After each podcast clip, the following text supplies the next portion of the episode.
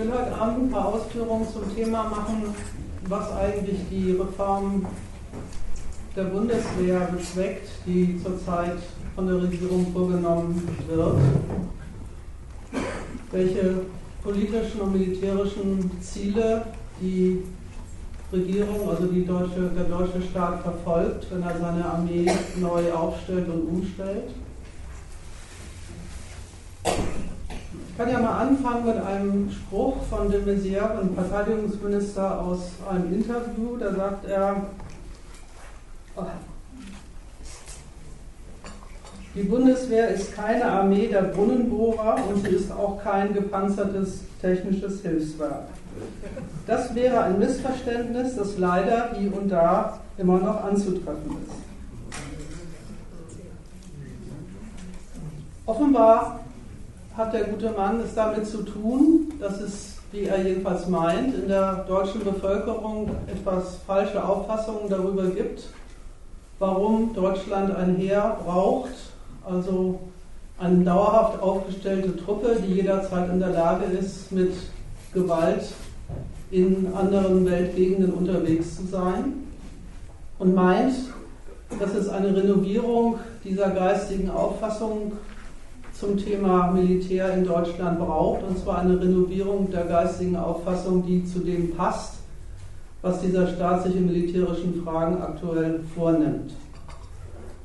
Ich will mal aus, dem, aus der unmittelbaren Nachbarschaft ein Beispiel dafür geben, an was, für, an was für eine Sorte geistige Renovierung er da denkt. Einige von euch werden vielleicht mitbekommen haben, dass es an der Universität einen Streit um die Frage gibt, ob die Zivilklausel, die die Bremer Uni sich 1988 mal in ihre Satzung geschrieben hat und die besagt, dass die Bremer Uni nicht im Dienste der Rüstung forschen und lehren will, dass diese Zivilklausel aus dem Verkehr gezogen werden soll, und zwar auf das, auf dem, aufgrund eines Begehrs eines möglichen Stifters einer Ehrenprofessur, der gesagt hat, er stifte diese Professur nur, wenn diese Zivilklausel abgeschafft wird. Das ist insofern einerseits etwas weltfremd, weil selbstverständlich gibt es auch an der Bremer Uni Fachbereiche, die Wissen produzieren, was selbstverständlich auch für die Produktion von Rüstungsgütern verwendet wird. Wie sollte es auch anders sein?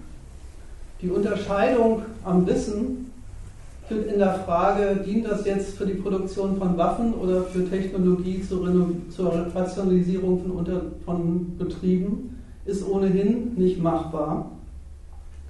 Und außerdem muss man dieser Zivilklausel auch noch bescheinigen, dass sie einen Unterschied an guten und schlechten Zwecken der Wissenschaft machen will, der bei Lichter auch nicht so recht haltbar ist.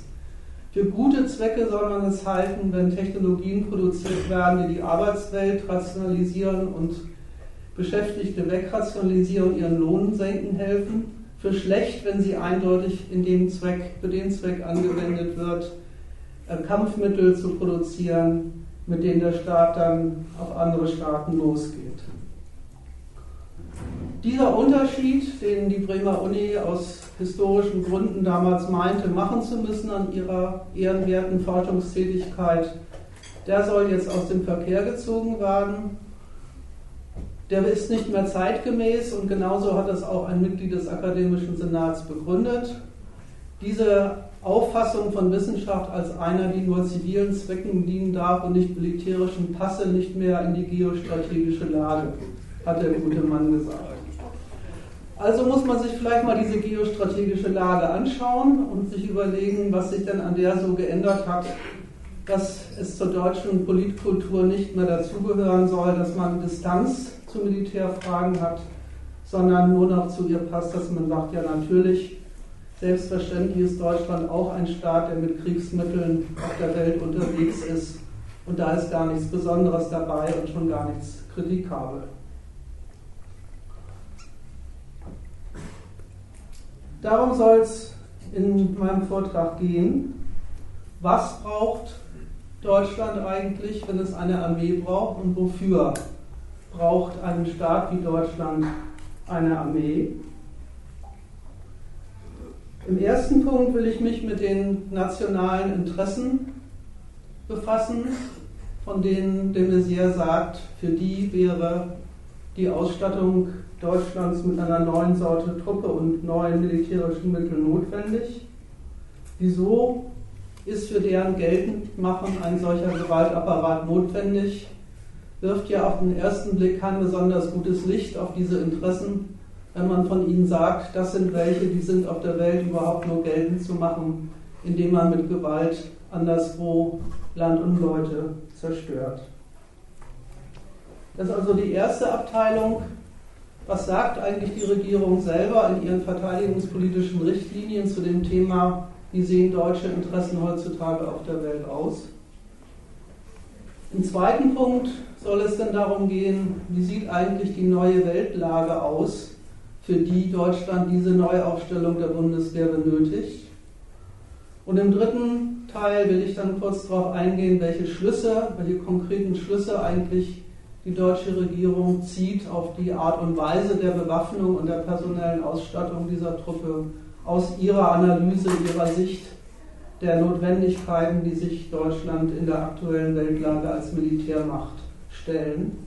Und dass Deutschland da als Militärmacht agiert und als solcher auftritt, wenn sie so sich was vornimmt, daran lässt ja, lassen ja die Aussagen des Verteidigungsministers gar keinen Zweifel.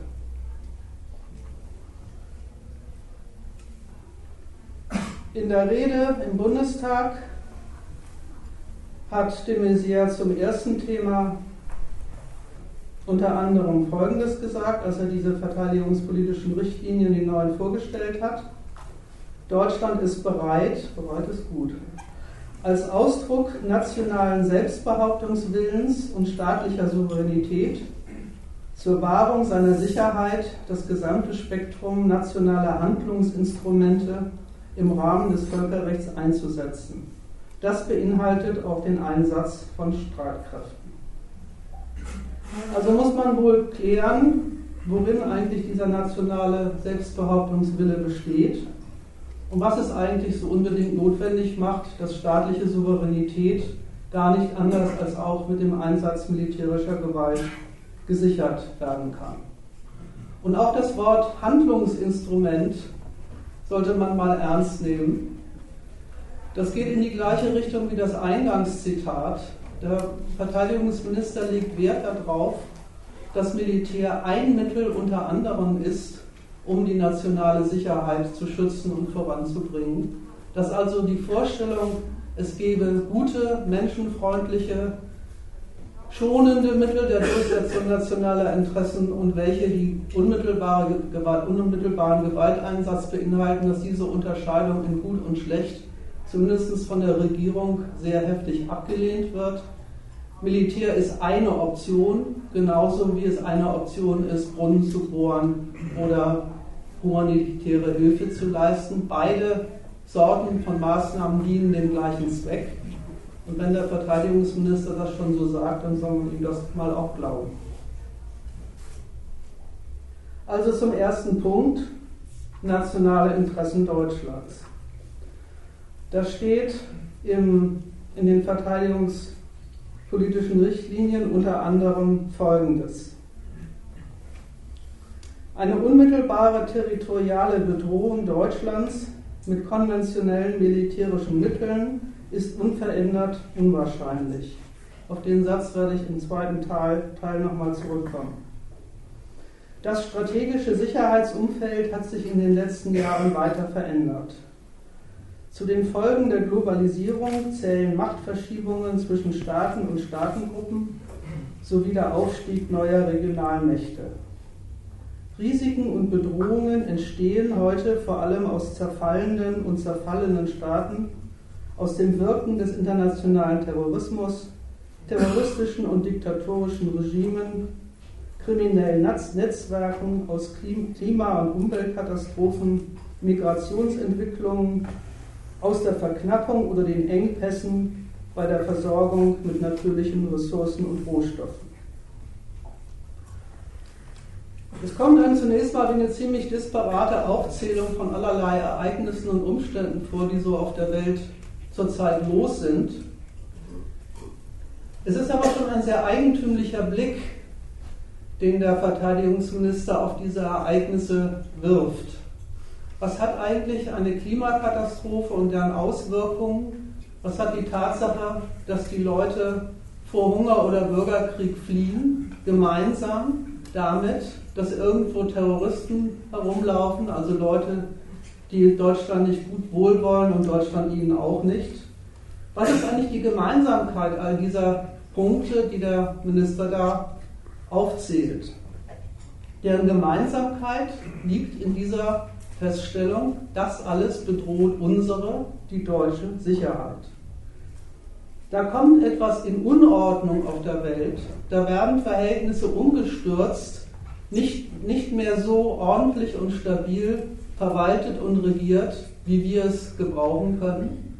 Und das betrifft uns, darum müssen wir uns kümmern. Ich will das mal an einem Beispiel erläutern aus dieser Reihe, um klarzumachen, wie da gedacht wird.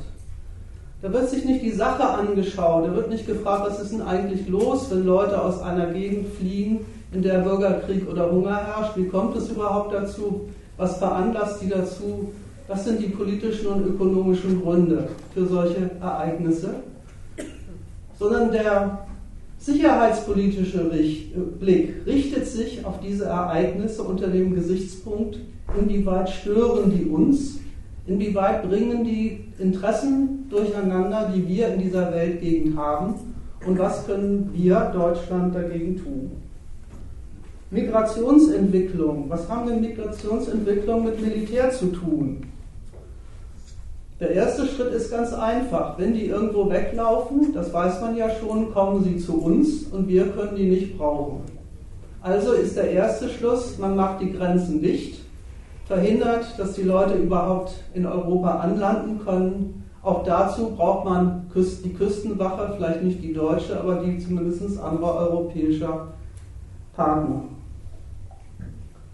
Dann, was kann man denn dagegen tun, dass die überhaupt herkommen? Zweiter Schritt. Man nutzt den Einfluss und die Macht, die man über Staaten in den Grenzregionen auf der anderen Seite des Mittelmeers hat, Tunesien und Libyen zum Beispiel, und macht mit denen Verträge, wo man sagt, bewahrt ihr bitte die Hungerlager bei euch auf, verhindert, dass sie überhaupt zu uns kommen. Diese Dienstleistung verlangen wir von euch und das ist jetzt euer Auftrag zur, zur, zur Unterstützung deutscher Sicherheitsinteressen.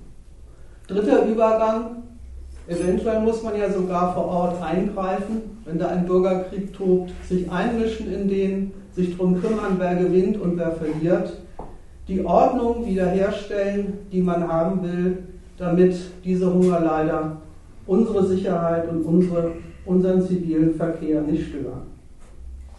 Auf jeden Fall, was auch immer dafür fällig gehalten wird, eins steht auf jeden Fall fest. Wir müssen mächtig und stark und einflussreich mit ausreichend Mitteln ökonomischer, politischer, militärischer Natur ausgestattet sein, um zu verhindern, dass irgendwelche Ereignisse auf fernen Kontinenten die Interessen, die Deutschland hat, durcheinander bringen. Überlegene Macht ist auf jeden Fall verlangt und zu dieser überlegenen Macht gehört eben offensichtlich auch die Ausstattung der Nation mit, Militär, mit Militärgerät. Der de Maizière hat so eine Art zu reden, die, auf die sollte man nicht reinfallen der tut immer so, als würde er Fakten aufzählen, als würde er eine Sachlage darstellen und beschreiben, aus der nun einmal deutsches Militär folgt. An dieser Art, über die Sache zu reden, ist nichts wahr. Und deswegen will ich das mal ein bisschen aufdröseln, wie, wie, der, wie der eigentlich tickt und wie der eigentlich denkt, wenn er solche Fakten, Sachlagen aneinander reiht und dann einfach sagt, das ist doch wohl klar, oder daraus folgt doch deutsche Waffen. Was ist denn eigentlich der selbstverständliche Ausgangspunkt dieses Zitats, dieses Standpunkts? Hungerleider fliehen aus Afrika, da müssen wir aufpassen und das ist eine sicherheitspolitische Frage. Offenbar geht er ganz selbstverständlich davon aus, dass in irgendeiner Weise, sei es politisch oder ökonomisch, deutsche Interessen in allen Weltgegenden unterwegs sind. Deutsche Firmen und Banken nutzen die ganze Welt als Markt, als Quelle von Ressourcen, als Investitionsgelegenheit. Deutsche Handelsschiffe fahren überall herum. Die ganze Welt wird als Verdienstquelle für die Nation, für deutsches Wachstum benutzt. Und das ist die Grundlage für die ökonomische Macht Deutschlands als Weltwirtschaftsnation. Und das ist auch die Grundlage für die Art und Weise, wie sie sich mit politischen Mitteln und ökonomischen und militärischen Mitteln ausstatten kann. Von, dieser, von diesem Sachverhalt geht de Maizière einfach als Sachlage aus. Und er geht von einem weiteren Tatbestand als Sachlage aus, nämlich, das ist doch wohl klar, wenn wir überall auf der Welt Interessen haben, dann muss es auch so sein, dass das Geltendmachen und Ausnutzen dieser Interessen von niemandem gestört wird. Alles, was er aufzählt, nimmt er als Störung der Interessen, definiert sie von vornherein von diesem Standpunkt aus. Und das ist ein ziemlich harter Standpunkt, den man übrigens keinem im Privatleben durchgehen lassen würde. Ich habe ein Interesse und das gilt doch wohl, oder? Und wenn da jemand mir in die Quere kommt, dann habe ich das Recht, ihn aus dem Weg zu räumen, damit er mein, mein Interesse nicht behindert. Das ist der Standpunkt, wenn man sagt, unsere, unser Einmischungsrecht ergibt sich daraus, dass wir da Interessen haben. Muss man erstmal streng genommen sagen, da ergibt sich gar nichts draus. Das Interesse ist eine Sache, dass es gilt, dass es von anderen anerkannt und geduldet und hingenommen wird, auch wenn es gegen das eigene geht, ist eine andere. Das setzt de Maizière in seiner Rede schlicht und einfach gleich. Er behandelt die Identität von Interesse und Geltung des Interesses einfach wie eine Selbstverständlichkeit und argumentiert von diesem Standpunkt aus für Mittel, um diese Identität herzustellen, um die Gleichheit von Interesse und Geltung praktisch sicherzustellen. Das ist ein Standpunkt, den man zu Recht mit dem Wort imperialistisch belegen kann. Imperialistisch heißt in dem Sinne nämlich, dass der ganze Globus, dass sämtliche ökonomischen und politischen Ressourcen uns, Deutschland, zur Verfügung stehen, ist so etwas wie ein Besitzstand. Ein Besitzstand, aus dem sich Rechte ableiten, gegenüber allen anderen Souveränen und Gewaltträgern, die dem möglicherweise in die Quere kommen könnten. Weil wir das benutzen, weil wir im chinesischen Meer einen Handelsweg haben, haben wir das Recht, auf diesen Handelsweg aufzupassen. Das ist die Übersetzung von Interessen in das Recht der Durchsetzung dieser Interessen gegen Gegner, Störer, mögliche Kontrahenten, mögliche Interessenten an der gleichen Sache. Die nationalen Interessen sind überall unterwegs und weil sie das sind, deswegen sollen sich die anderen staatlichen oder sonstigen mit Macht, mit Gewaltmitteln ausgestatteten Akteure gefälligst daran halten, dass die gelten. Und wenn sie das nicht tun, muss Deutschland in der Lage sein, das gegen sie durchzusetzen. So wird jedes fremde Interesse, jedes Interesse eines anderen Staates, eines anderen Machtträgers, auch einer vorstaatlichen Einheit wie einer Piraten, einem Piratenverein, umdefiniert in eine Störung deutschen Rechts. Und von diesem Standpunkt einer Störung deutschen Rechts wird dann auch die Welt geblickt und überall werden solche Störungen ausfindig gemacht und sich überlegt, wie man ihnen denn beikommen kann. Dieser Standpunkt geht ganz selbstverständlich und übrigens auch zu Recht davon aus, dass fremde Nationen, andere Interessenten an den Weltgegenden alles andere im Sinn haben, als es deutschen Interessen recht zu machen. Diese Einsicht führt aber nicht dazu, dass man sagt, dann lassen wir das lieber, wenn wir da Ärger bekommen und uns in militärische Auseinandersetzungen verwickeln lassen, sondern der Übergang geht vorwärts dann müssen wir auch mächtig genug sein, um sie dazu zwingen zu können, sich so zu verhalten, dass unser Interesse unbeschadet durchgesetzt wird. Dieser Umstand, umstandslose Übergang von Interesse auf Gewalt ist der ganze Inhalt dessen, was heutzutage Sicherheitspolitik heißt.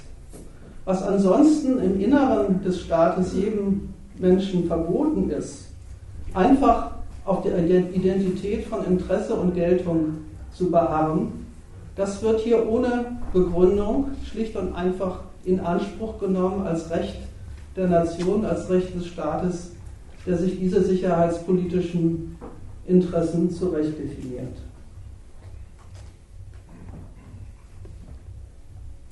Es ist ja offensichtlich nämlich eben nicht einfach so, dass Interesse und Geltung, Interesse und Recht auf dessen Durchsetzung dasselbe ist. Offensichtlich ist es so, und so argumentiert de Maizière ja auch, dass man diese Rechte geltend machen muss, und zwar gegen Widerstand, gegen Konkurrenten, gegen mögliche Schädiger. Die, der Rest der Welt, die hier in, in, in den Blick genommenen werden, blickgenommenen Gefährdungen deutscher Interessen halten sich schlicht und einfach gar nicht an diesen Standpunkt. Und deswegen muss Deutschland für solche Lagen vorsorgen.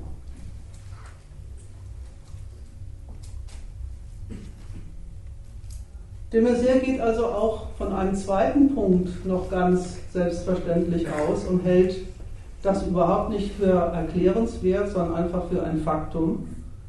Die Weltordnung von der Deutschland profitiert, an der deutsche Unternehmen und Banken verdienen, auf der, durch die Deutschland eine zu den Weltwirtschafts, durch deren Benutzung Deutschland zu einer Weltwirtschaftsmacht wird. Die ist offenbar nicht bloß so ein System von Handel und Wandel, wie man das normalerweise unter dem Begriff Globalisierung zu hören bekommt. Ein friedliches Miteinander von Staaten und Unternehmen, die alle Geld verdienen wollen, sondern haargenau dieses gleiche, dieser, diese gleiche Globalisierung, dieser gleiche Weltordnung ist ein, Verhältnis, ist ein Verhältnis von lauter Gewalten, die sich wechselseitig in die Quere kommen.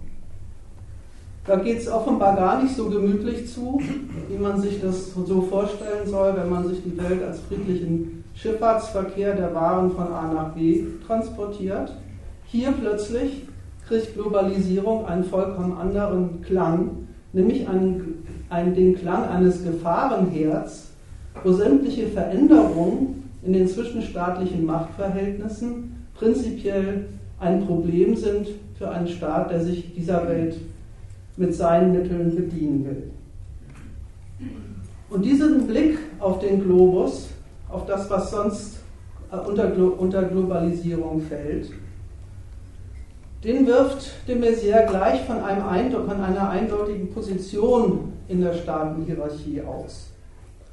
Der argumentiert und denkt und redet vom Standpunkt einer Nation, die gleich als Aufsichtsmacht agiert, die quasi als Overlooker über den ganzen Staatengewese steht und von diesem übergeordneten Standpunkt die gesamte Staatenwelt sortiert in aufsteigende Mächte, in absteigende Mächte, in Krisenregionen, in welche wo gar keine Staaten mehr existieren. Und das alles betrifft uns und um das alles müssen wir uns vom sicherheitspolitischen Standpunkt aus kümmern. In dieser Welt, und auch davon geht er einfach als einem Tatbestand aus, der gar nicht weiter erklärenswert ist, sondern einfach ein Faktum, in dem deutsche Interessen zur Geltung gebracht werden müssen. In dieser Weltordnung geht es zwischen diesen Staaten offenbar überhaupt nicht gemütlich zu. Da findet eine Konkurrenz statt, und zwar eine Konkurrenz auf der höchsten Ebene der Frage, wer hat eigentlich wem was zu sagen, wer kann seine Interessen und seine nationalen Anliegen gegenüber anderen durchsetzen. Und es ist auch vollkommen klar, dass diese Frage, wer hat wem was zu sagen, hat Deutschland, haben europäische Staaten zu, darüber zu entscheiden, wer in Libyen Staat macht oder umgekehrt hat der libysche Souverän das Recht zu sagen, wer in Deutschland Staat macht. Da ist die Frage vollkommen, von vornherein vollkommen entschieden. Was da zählt in dieser Konkurrenz um Durchsetzung der nationalen Rechte, ist schlicht und einfach, die sind schlicht und einfach die überlegenen Gewaltmittel, die die eine, eine Abteilung der Staaten haben und die die andere Abteilung der Staaten eben nicht haben. Und das nicht in dem Sinne, dass jetzt dauernd und überall Krieg geführt wird, sondern dass das bloße Verfügen über militärische Machtmittel offenbar in der Weltordnung, so wie sie heutzutage gestrickt ist, einen schon mit den Mitteln versieht, über Drohung, Erpressung andere Souveräne dazu zu bekommen, dass sie dem eigenen Willen gefügig sind oder eben auch nicht. Deswegen, bevor ich dann auf die Stellung Deutschland in dieser Weltordnung eingehe, will ich noch mal ein paar Takte dazu sagen, warum das eigentlich so ist, wie de Maizière das einfach selbstverständlich untersteht. Was ist das eigentlich für eine Weltordnung, die Deutschland da beaufsichtigen und kontrollieren will, in der deutsche Interessen gelten sollen? Wie hängt denn der friedliche Handel und Wandel eigentlich zusammen mit dem Bedarf der Staaten nach militärischen Mitteln? Was hat denn das eine mit dem anderen zu tun? In einem anderen Zitat, was ich jetzt nicht vorgelesen habe, da sagt er de sehr ganz selbstverständlich, na das ist doch klar, wir müssen unsere Handelswege, wir müssen unsere Handelswege schützen. Man sich erstmal wundern und sagen, was heißt hier unsere Handelswege? Das sind ja erstmal die Handelswege von Schifffahrtsunternehmen. Was hat denn das mit dem Staat zu tun? Aber der, einen Hinweis hat er ja in seinem Zitat schon gegeben, wo er sagt, ja klar, wir beschaffen uns, die Nation beschafft sich auf der ganzen Welt Ressourcen, und diese Ressourcen liegen auf, liegen auf dem Gebiet anderer Nationen.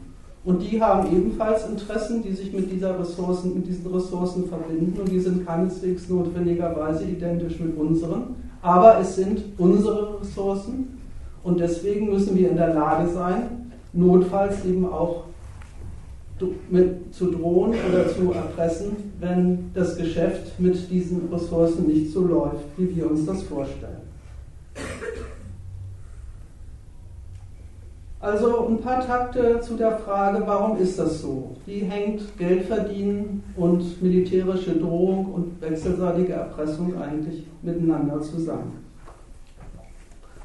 Und da ist es vielleicht wichtig, sich an, daran zu erinnern, dass jeder zwischenstaatliche Handel, der von Unternehmen abgewickelt und von Banken finanziert wird, auf Willensverhältnissen zwischen politischen Gewalten beruht, dass die sich erstmal einig werden müssen darüber, dass ein solcher Handel überhaupt stattfinden soll und zu welchen Konditionen. Und das tun sie, weil sie interessiert sind an einer wechselseitigen ökonomischen Benutzung. Aber einer wechselseitigen ökonomischen Benutzung, das kann man an der aktuellen Weltlage ja nun wirklich sehr schön studieren, die keineswegs zum allgemeinen Vorteil ausschlägt, sondern in der wechselseitig sich die Aneignung und Benutzung von Reichtum bestritten wird, in der es Gewinner und Verlierer gibt, in denen staatliche Interessen an allen möglichen Stellen, gerade wegen des Verkehrs, den sie ökonomisch einrichten, aneinander prallen. Ein schönes Beispiel dafür konnte man von ein paar Wochen studieren, als diese neue Erdgaslinie, Erdgaslinie zwischen Russland und, und Deutschland aufgemacht wurde. Im ersten Satz wurde, von, wurde allseits diese neue Erdölverbindung als Be Beispiel für das segensreiche Verhältnis zwischen dem neuen marktwirtschaftlichen Russland und Deutschland gefeiert. Der eine hat das Geld, der andere hat die Ware. Denkt man, ist doch wunderbar. Gar nichts war wunderbar. Das zweite Argument war, aber begeben wir uns da nicht in eine zu große Abhängigkeit von Russland? Wie können wir denn sicherstellen, dass unser Bedarf an Gas immer zu den Konditionen sichergestellt wird und der Regelmäßigkeit, in der wir das haben wollen. Machen wir uns da nicht zum, zur abhängigen Variable eines anderen Souveräns, der mit dem Verkauf dieser Ware ganz anders politisch und ökonomisch kalkuliert als wir, wenn wir diese Ressource in unseren Kapitalkreislauf einspeisen. Dieser Übergang, der in jeder Zeitung nachzulesen war, geht einfach ganz selbstverständlich davon aus, dass mit einem Handelsvertrag keineswegs ein Gegensatz zwischen Staaten aus der Welt geschafft ist, sondern ganz im Gegenteil überhaupt einer geschaffen wird, weil die Frage, ob der Vertrag, wem der Vertrag nutzt, wer im, wer im Endeffekt dann der Nutznießer der Beziehung ist, ja mit dem Vertrag gar nicht entschieden ist. Offenbar trauen sich die Vertragspartner nicht und aus gutem Grund, weil beide Seiten wollen ja die Macht des anderen für den eigenen ökonomischen Vorteil benutzen. Und ob die Rechnung und für wen die Rechnung dann aufgeht, ist mit dem Vertrag übrigens im Unterschied zu innenpolitischen Verhältnissen gar nicht entschieden. Jeder so eingegangene Vertrag wird deswegen genommen als Abhängigkeit von einer fremden Gewalt und es entsteht der Bedarf nach Kontrolle des fremden Souveräns, nach Einfluss auf dessen politische Entscheidungen. Auch den Übergang konnte man der deutschen Presse entnehmen, als die Frage aufgeworfen wurde, ja, welche Mittel haben wir denn auf die politischen Entscheidungsprozesse in Russland Einfluss zu nehmen? Wie können wir denn dafür sorgen, dass die Russen politisch und strategisch immer so ticken, wie wir das gerne haben wollen? Die umfassende wechselseitige Benutzung bremst diesen Kontrollbedarf überhaupt gar nicht, sondern setzt ihn im Gegenteil überhaupt erst so richtig in, in die Welt. Kontrolle also auf der, auf der Ebene von, wer kann eigentlich wem was aufnötigen, wer muss sich von wem was gefallen lassen.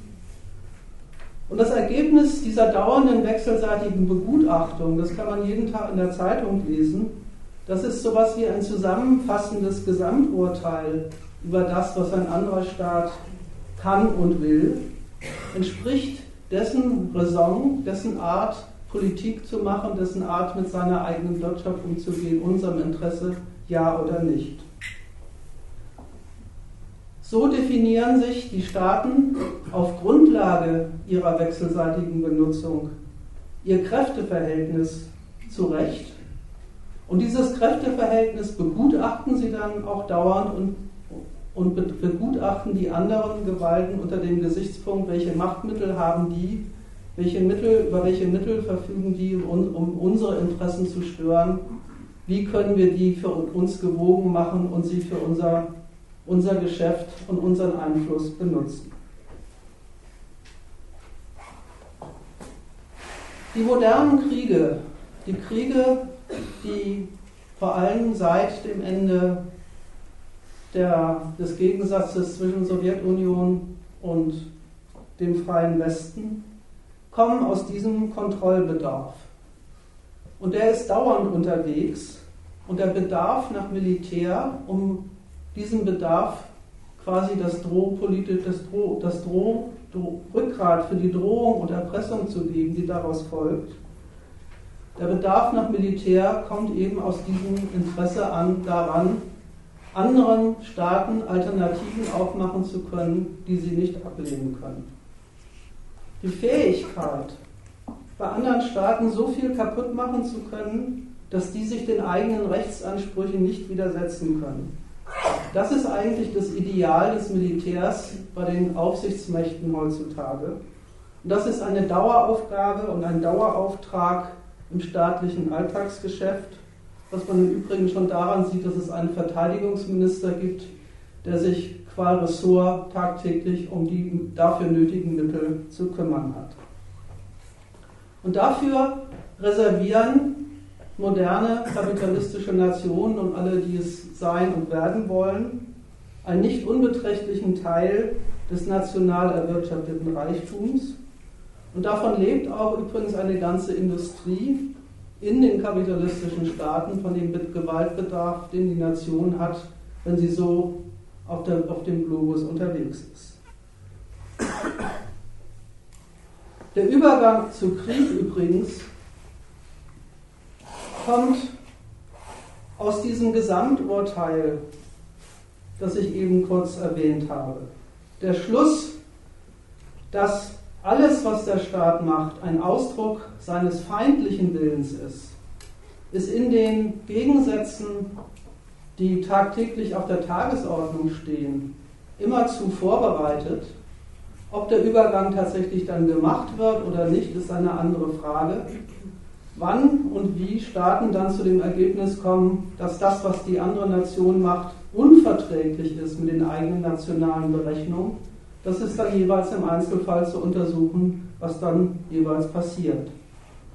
Was dann passiert, ist dann eine Absage an jede weitere Zusammenarbeit, statt Drohung, Erpressung, Angebote, der Übergang auf Zerstörung, Vernichtung der Mittel des fremden Staatswillens, damit der sich nicht mehr dem eigenen in die Quere stellen kann. Und die Feinde die in den letzten Jahren in dieser Hinsicht ausgemacht worden sind, hatten es dann deswegen auch immer gleich an sich, dass sie gleich eine, die als Störer einer ganzen Weltordnung ausgemacht waren. Beispiele Irak, Afghanistan, aber auch kürzlich der Libyenkrieg, bei dem war es auch nicht anders. Und die Kriege, die da geführt werden, haben einen eigentümlichen Charakter. Da werde ich im zweiten Teil dann nochmal näher drauf eingehen. Die kommen mehr wie so Straf- und Strafaktionen daher, also gar nicht so, dass da zwei Mächte gegeneinander stehen, die sich wechselseitig mit ihren militärischen Mitteln bekämpfen, sondern als vorweg entschiedene Gewaltfrage, wo es eigentlich nur eine Frage der, der Zeit und der, des Umfangs des Einsatzes von militärischen Mitteln ist, bis der Gegner endlich klein beigibt. Aber dass er klein beigeben muss, ist eigentlich von vornherein in der ganzen Kriegführung unterstellt und ausgemacht.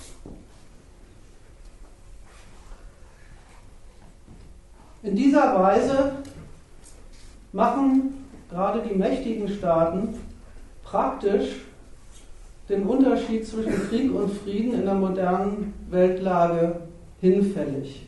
Es ist gar nicht so, wie man sich das früher immer vorstellen durfte. Normalerweise ist Frieden und ab und an in, Histor in historischen Sonderfällen kommt es dann zu einer gewaltigen militärischen Auseinandersetzung, wie auch immer, sondern neben und in, mitten in den zivilen Verhältnissen, die dann weitergehen, werden Kriege geführt.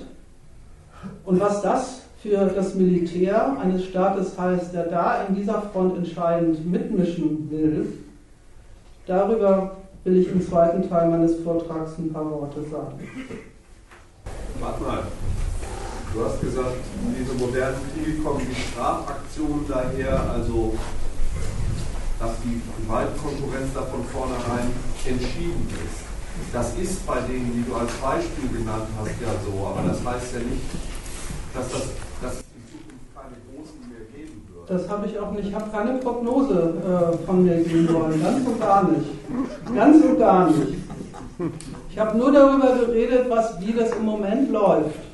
Aber aus dem, da hast du vollkommen recht, aus dem, was ich allgemein gesagt habe, ist, wie, wie sich Staaten heutzutage in die Quere kommen, folgt eigentlich genau umgekehrt. Natürlich ist das, nicht, ist das nicht verschwunden. Das ist ja nicht nur nicht verschwunden, sondern die großen Militärmächte, alle voran die USA, orientieren ja ihren strategischen Bedarf und ihren Waffenbedarf gerade daran, dass sie sagen, dass ihnen gleichgewichtige Gegner erwachsen, erwachsen können und dass das nicht passieren darf. Dass du also das, äh, dass das Missverständnis war, überhaupt, das sollte überhaupt nicht gesagt sein.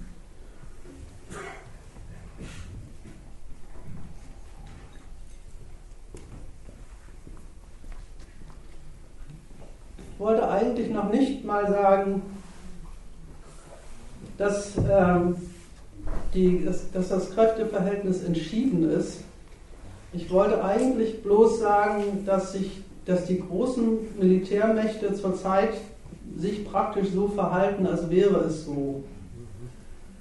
Viel mehr würde ich eigentlich dazu in, dieser, in diesem Kontext nicht sagen wollen. Das wäre dann mal ein eigenes Thema für eine Veranstaltung, was da eigentlich insgesamt so los ist. Ich habe hab mich heute mal ein bisschen auf das konzentriert, was Deutschland sich da vornimmt.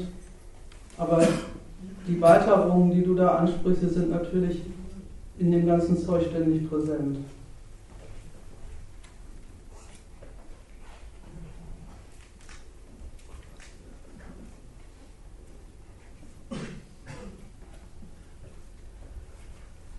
Ich will in den zweiten Punkt, was sind das eigentlich, was ist das eigentlich für ein Kriegs- und Friedensszenario, für das und in dem Deutschland eine gewichtigere Rolle spielen will, will ich mal einleiten mit einem kurzen Rückblick.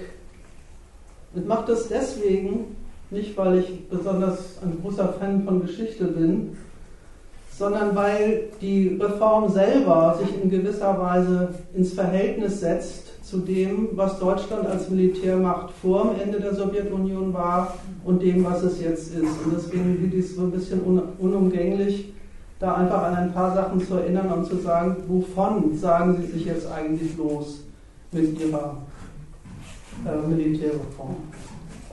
Ich will erstmal nochmal auf den Satz zurückkommen, den ich am Anfang eingangs zitiert habe. Eine unmittelbare territoriale Bedrohung Deutschlands mit konventionellen militärischen Mitteln ist unverändert unwahrscheinlich. Dieser Satz ist eine ziemliche Frechheit und deswegen will ich mal ein bisschen was dazu sagen. Was bilanziert die deutsche Politik da eigentlich?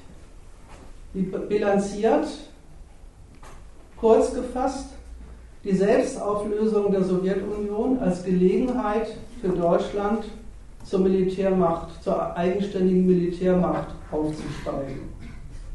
Worin bestand denn diese sogenannte territoriale Bedrohung, die es mal gegeben hat und die es jetzt nicht mehr gibt? Ja, die bestand darin, dass Deutschlands Rückkehr in die Weltpolitik nach dem Desaster des nationalsozialistischen Deutschland darin bestand, es ganz eilig zu haben, wieder in die NATO zu kommen, also an dem mächtigsten Militärbündnis der Welt teilzunehmen, mit allen Vorzügen und Vorteilen und mit allen damit eingegangenen Risiken. Man hat sich eingeklinkt in ein Militärbündnis gegen die Sowjetunion Und das hat man sogar auch noch mit einem eigenen Kriegsgrund getan. Im NATO-Vertrag und auch in der Präambel, ehemaligen Präambel zum Grundgesetz war verankert, dass die Bundesrepublik ein Teilstaat ist, der sich überhaupt erst wieder als Ganzer wähnt, wenn er der Sowjetunion ein Stück ihres, ihres Hoheitsgebiets wieder wegnimmt, nämlich die DDR. Die Bundesrepublik hat nie anerkannt, dass sie eben das Resultat des Zweiten Weltkriegs zwei Staaten sind, sondern hat sich immer auf den Standpunkt gestellt, dass dieses ein unrechtmäßiges Ergebnis ist, dass sie mit ihrer Teilhabe am NATO, am NATO-Bündnis korrigieren will. Und entsprechend haben sich die Deutschen militärisch in dieses NATO-Bündnis eingeschaltet. Sie haben für die Bestreitung des Hoheitsgebiets der Sowjetunion eine Territorialarmee aufgestellt, eine ganze Nation unter Waffen genommen für diesen einkalkulierten Ernstfall. Und sie hat mit den entsprechenden Gesetzgebungsmaßnahmen, den Notstandsgesetzen dafür gesorgt, dass auch nach der Seite hin alles in der Nation bereitsteht, wenn es denn tatsächlich mal dazu kommen sollte. Das war, wenn man so will, das Risiko, dass Deutschland möglicherweise in einem solchen Krieg zum Kriegsschauplatz wird. Und dem ist man übrigens beigekommen in der damaligen NATO-Strategie mit dem schönen Begriff namens Vorwärtsverteidigung, was eben nichts anderes heißt, als wenn man, wenn der Krieg dann tatsächlich mal heiß wird aus dem Kalten, dann muss man so aufgestellt sein, dass man die Russen gar nicht erst auf deutsches Territorium lässt, indem man möglichst schnell selber schneller ist. Darüber, über diese Mitgliedschaft in der NATO und über die Teilhabe an der neuen, von den, von den USA in die Welt gesetzten und mit den Verbündeten organisierten Weltwirtschaftsordnung ist Deutschland zur Weltwirtschaftsmacht aufgestiegen. Und es ist übrigens auch eine falsche Vorstellung, die in vielen Köpfen rumschwirrt, dass die deutsche Armee in diesem Zusammenhang keine Funktion erfüllt hätte. Immerhin haben ja die USA weltweit und auch ihre Verbündeten weltweit so einiges an Kriegen geführt, um den Einfluss der Sowjetunion einzudämmen. Und die Funktion und Rolle der Bundeswehr in diesen Kriegen war nicht selber mitzuschießen, aber die Front in Europa zu sichern und die Sowjetunion davon abzuschrecken, vielleicht in irgendeiner Weise gegen das amerikanische Vorgehen mit Übergriffen auf Europa zu reagieren. Allerdings, die Bundeswehr war, das wird jetzt rückblickend als Mangel charakterisiert. Dazu muss man mal sagen, dass die Deutschen auch schon ganz schöne Angeber waren, so kurz nach einem verlorenen Weltkrieg. Die Bundeswehr eine, war eine Bündnisarmee pur, Alleingänge gab es nicht. Und das war eben der Preis für den eben noch gerade nationalsozialistischen Feind beim Krieg gegen die Sowjetunion mitmachen zu dürfen. Und der Weltwirtschaftsstatus, den Deutschland damit errungen hat, war insofern die Nutznießerschaft eben an dieser Sonderstellung als Bündnisarmee. Damit hat Deutschland dann auch bei anderen Drittweltstaaten unter anderem ähm, für sich Reklame gemacht als Nation, die im Unterschied zu den kriegslüsternen Amis immer eine, eine besondere friedlichere Sorte von Imperialismus repräsentiert. Übrigens daher kommt diese Ideologie der Bundeswehr als Brunnenbohrer, die der de heutzutage so energisch bekämpft. Dann war die Sowjetunion weg, die hat beschlossen, dass sie den, die, den Gegensatz zur, zum Westen nicht aushält und hat ihre Umkehr zur Marktwirtschaft erklärt und sich in, im, im Zuge dessen dann auch in Einzelstaaten zerlegt. Und kaum war das passiert, war auch schon die Lüge dementiert, dass man die Bundeswehr und das deutsche Militär sowieso eigentlich bloß wegen der Sowjetunion gehabt hat. Es war ja nun keineswegs so, dass die deutschen Regierungen gesagt hätten, Gott sei Dank, das sind wir jetzt los, eine Armee brauchen wir nicht mehr, sondern ganz im Gegenteil, es war sofort klar, in dem Moment, wo der Gegensatz zur, zur Sowjetunion weg ist, hat Deutschland mehr Verantwortung in der Welt und muss sich neu um die Frage kümmern, was es mit seinem Militär eigentlich will und was es damit ausrichten kann. Das erste übrigens, was die NATO gemacht hat, war erstmal ihre eigenen Grenzen bis an die Grenze von Weißrussland auszudehnen. Und das war ja auch schon ein strategischer Gewinn gegenüber der Situation, in der Deutschland noch der unmittelbare Anreiher zum Sowjetblock war.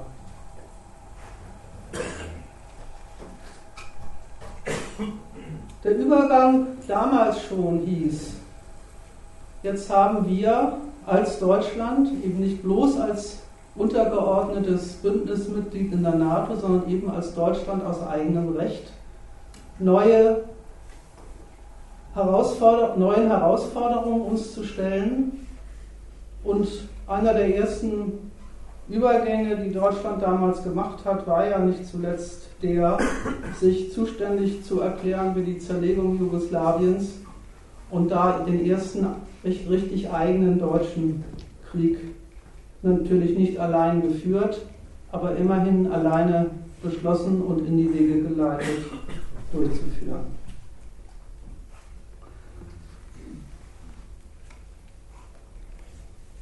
Also was heißt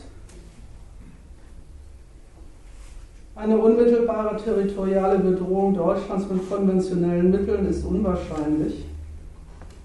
Das heißt, Deutschland sieht den großen Vorteil in der Verwandlung der Sowjetunion in ein Konglomerat von Staaten mit marktwirtschaftlicher Orientierung darin, dass es die alte Funktion im Bündnis tatsächlich losgeworden ist, dass sie für einen Weltkrieg und dessen Gewinn ihr eigenes Territorium nicht mehr als potenziellen Kriegsschauplatz zur Verfügung stellen müssen, stattdessen sich fähig und ermächtigt sieht, selber Kriegsziele zu formulieren, selber Krieg zu führen und Krieg in andere Länder hineinzutragen.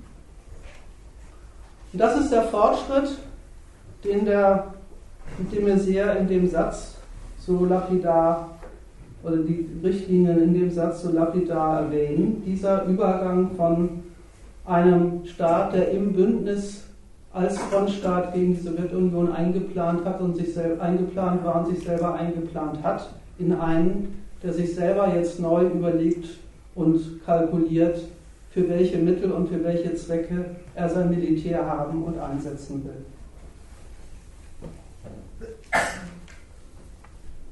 Eigene Kriegsgründe hieß dabei allerdings von vornherein immer nicht ohne NATO, nicht ohne EU, nicht einfach die Definition eines, einer Sicherheitspolitik und eines militärischen Programms aus eigener Machtvollkommenheit.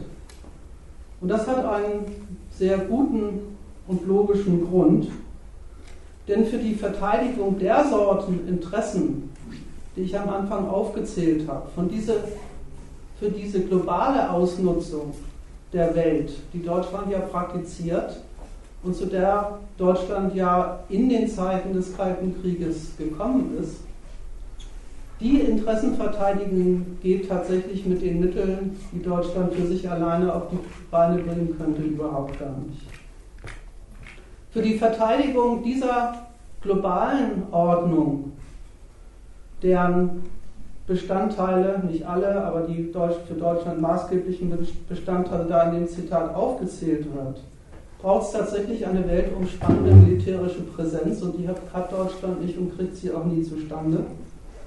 Und also geht es seitdem bei der Frage, was brauchen wir an Militär, immer gleichzeitig um die Frage, was kann, welche Rolle kann Deutschland eigentlich in den verschiedenen Bündnissen spielen, die diese weltumspannende Präsenz des Militärs garantieren. Also welche Rolle kann Deutschland in der NATO spielen? Welche Rolle kann Deutschland in der selbstständigen Entwicklung einer europäischen Militärmacht spielen? Und welche Rolle kann es dann eben auch noch getrennt davon vielleicht auch noch ein bisschen selber spielen?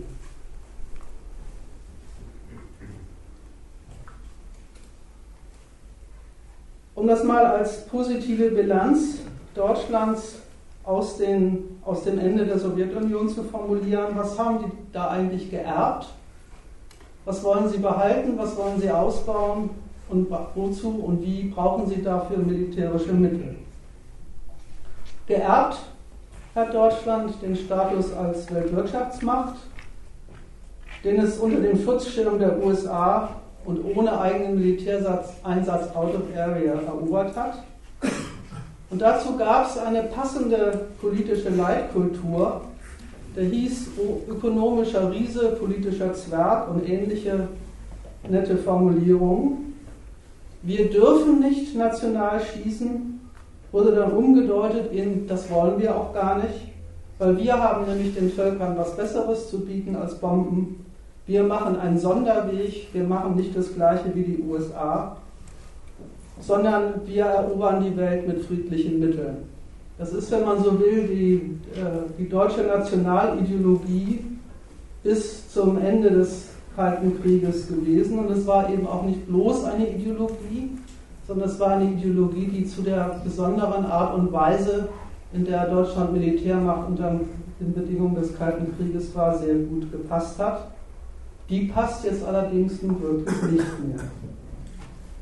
Das Zweite, was sie nämlich geerbt haben, ist eine Armee nicht unbeträchtlicher Größe, einen ebenso großen Rüstungshaushalt und einen militärindustriellen Komplex, der auch nicht zu verachten ist. Immerhin ist Deutschland einer der größten Rüstungsexporteure der Welt. Also auch nach der Seite hin muss man sagen, fehlt es nicht an Mitteln. Das alles allerdings für einen strategischen Zweck, der überholt ist. Und deswegen gibt es die Notwendigkeit der Reform. Deswegen muss das Mittel, was man sich für die damaligen Verhältnisse zugelegt hat, also eben eine Territorialarmee von Wehrpflichtigen und die entsprechende Bewaffnung, umgestellt werden auf die Anforderungen und Bedürfnisse, die sich aus einer Welt ergeben, wo man mit der NATO und mit den europäischen Mächten zusammen, aber gleichzeitig auch in Konkurrenz zu ihnen, sich die, den Globus als Mittel seiner eigenen ökonomischen und politischen Macht benutzen will. Was ist also zu tun aus den, in, in, den Augen der dafür zuständigen Herrschaften?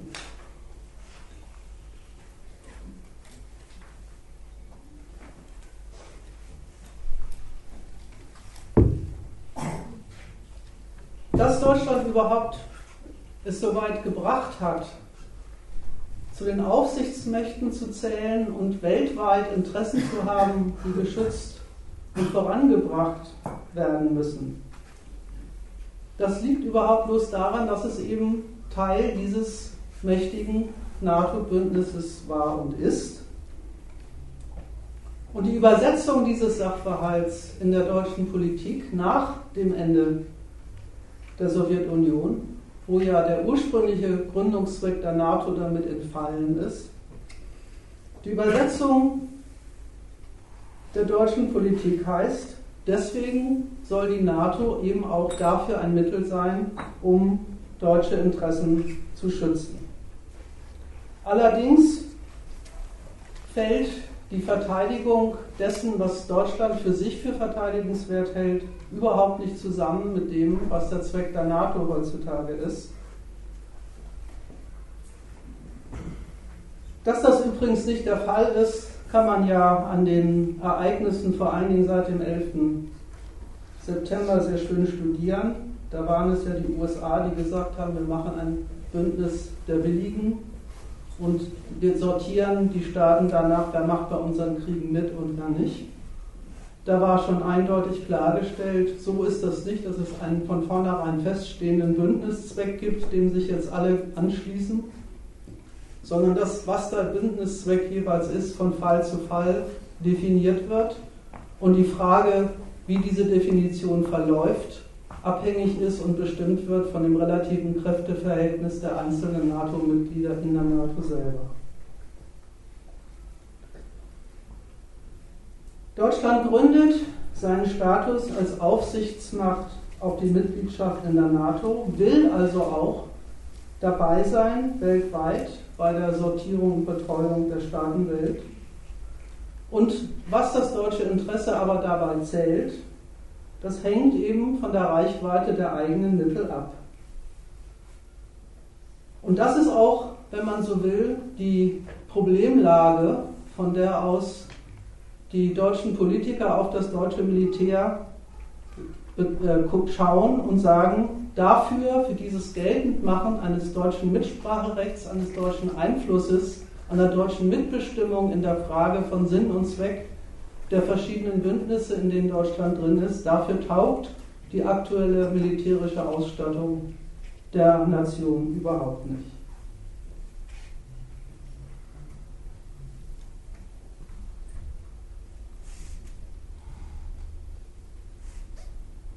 Die Problemlage ist eben eine doppelte. Erstens, habe ich eben schon angedeutet, ist das Bündnis nicht mehr das, was es war. Und dass das übrigens so ist, sieht man nicht zuletzt an den Deutschen selber. Sie waren es ja zum Beispiel, die gesagt haben, beim Irakkrieg machen Sie nicht mit. Sie waren es, die gesagt haben, Sie akzeptieren die Identifizierung von NATO-Interessen mit amerikanischen Interessen beziehungsweise umgekehrt nicht mehr, sondern beanspruchen eine eigene Definition von Kriegs- und Friedenslagen Erfahren mussten sie bei den diversen Kriegen, egal ob sie bei ihnen mitgemacht haben oder nicht mitgemacht haben, aber dass die, dieser Anspruch von ihnen, Kriegsziel, Kriegsgegenstand, Kriegsverlauf mitzubestimmen steht und fällt mit ihrer Ausrüstung und dass sie dafür immer nur sehr bedingt getaugt hat. Und das merkt man übrigens auch noch an was Zweiten, dass ja die deutschen Militäranstrengungen, ich komme in den dritten Teil, wo ich ein bisschen was sage, was, wie Sie das jetzt eigentlich definieren, nochmal kurz darauf zurück, sich ja gar nicht einfach auflöst in die Aufgabe, in der NATO mehr zu sagen haben, sondern dass genauso daneben und konkurrieren, konkurrierend dazu das Bedürfnis existiert, die EU in anderer Weise zum eigenständigen Subjekt von Krieg und Frieden zu machen. Und auch das können sich deutsche Politiker inzwischen sehr gut vorstellen, dass sie eigene Zwecke kennen, wo sie auch mal mit ihrem Militär unterwegs sind, ohne die großen Verbündeten zu fragen oder dafür zu beanspruchen. Das, drückt, das drücken die äh, verteidigungspolitischen Richtlinien, diese, diese etwas komplizierte Auftragslage, drücken die verteidigungspolitischen Richtlinien so aus, ich zitiere. Durch die Befähigung zum Einsatz von Streitkräften im gesamten Intensitätsspektrum, was damit gemeint ist, das sage ich schon etwas dazu. Intensitätsspektrum, ja. Wird Deutschland in der Lage sein, einen seiner Größe entsprechenden politisch und militärisch angemessenen Beitrag zu leisten und dadurch seinen Einfluss, insbesondere seine Mitsprache bei Planungen und Entscheidungen, hier weiter?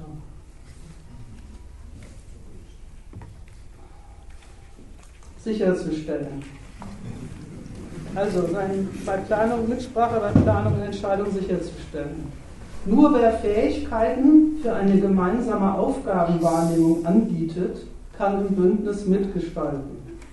Die strategischen Vorgaben der Nordatlantischen Allianz und der Europäischen Union haben damit auch Auswirkungen auf Wehrform, Aufgabe, Umfang, Struktur, Ausrüstung und Organisation der Streitkräfte. Das ist mal eine ziemlich komplizierte Art und Weise zu definieren, wozu das nationale Militär da sein soll. Einfach zu sagen, wir wollen, wir haben folgende Feinde, wir haben folgende strategischen Zielsetzungen und dafür brauchen wir folgende militärische Ausrüstung. Das geht offenbar in der modernen, komplizierten Weltlage überhaupt gar nicht. Multipolar ist hier neuerdings. Sondern es geht darum, erstens einen der deutschen Größe entsprechenden politisch und militärisch angemessenen Beitrag zu liefern. Der Bezug auf die Größe klingt zunächst mal albern, ist aber durchaus eine Reflexion auf die tatsächlich verfügbaren ökonomischen Mittel. Dadurch will man seinen Einfluss vergrößern und die Mitsprache im Bündnis. Auf gut Deutsch, man will ein maßgeblicher Mitentscheider in der Frage sein, gegen wen Kriege geführt werden, wie sie geführt werden, mit welchen Mitteln sie geführt werden und nicht zuletzt auch, was das Kriegsziel ist und wer hinterher vom Kriegsergebnis, sei es einen politischen oder auch einen ökonomischen Nutzen hat. Und da sagen Sie selber durchaus in ziemlichem Klartext, nur wer Fähigkeiten für eine gemeinsame Aufgabenwahrnehmung anbietet, kann im Bündnis mitgestalten. Dass die Frage, wie, was das eigene Wort und was das eigene Interesse im Bündnis zählt, schlicht und einfach abhängig ist davon, was man überhaupt zu bieten hat an militärischen Einsatzgerät, was man also den anderen Nationen anbieten kann an Teilhabe an einem solchen Kriegseinsatz, um diesen Einfluss auf die Kriegszieldefinition sicherzustellen. Das ist schon ein seltsamer Auftrag für eine Armee. Man muss militärisch ganz viel können, um sich mit Entscheidungen darüber zu sichern, wofür man das, was man, da ein, was man sich da hinstellt, überhaupt einsetzen will.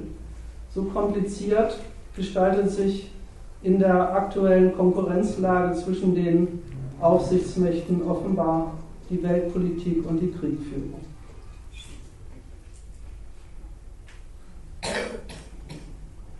Das Militär muss so viel können, dass es als Mittel der Politik taugt, im Bündnis oder in den Bündnissen zu sagen, wo es langgehen soll. Ein Instrument der Politik für die Mitentscheidungsmacht Deutschlands im Konzert der konkurrierenden Aufsichtsmächte. Das ist der Auftrag, den sich Deutschland selber bezogen auf die Ausstattung seiner Armee stellt. Man kann sich das übrigens ganz schön am Verlauf, an, den, an dem Nicht-Mitmachen Deutschlands beim Libyenkrieg verdeutlichen. Der Grund dafür, warum Deutschland da nicht mitgemacht hat, war nämlich überhaupt nicht, wie manche Kreise immer noch offenbar denken, Zurückhaltung. Eine Sorge darum, dass man sich nicht militärisch irgendwo aus dem Fenster hängen will, sondern der Grund dafür nicht mitzumachen war, dass völlig klar war, dass von der militärischen Ausstattung Deutschlands her eine Teilhabe nur als Anhängsel und in Gefolgschaft der französischen Führung möglich gewesen wäre. Und das wollte die deutsche Politik ausdrücklich nicht. Wenn man das jetzt mal zurückbezieht auf den Ausgangspunkt, das Ganze, die ganzen verteidigungspolitischen Richtlinien fangen an mit einer Definition eigener Sicherheitsinteressen. Und die hat Deutschland auch. Zweitens stellen sie fest, diese, dieses Recht auf globales Aufpassen, auf alles, wo möglicherweise deutsche Interessen bedroht sein könnten, dafür langt unsere Militärmacht überhaupt nicht. Das geht nur im Verbund entweder mit den USA in der NATO oder konkurrierend dazu in der EU. Das soll aber gleichzeitig nicht einfach Unterordnung unter diese Bündnisse sein. Das soll nicht einfach Beitrag leisten sein, wie es hier so neutral heißt, sondern soll gleichzeitig ein Instrument für, die, für das Geltendmachen eigener Kriegs- und Friedensdefinitionen.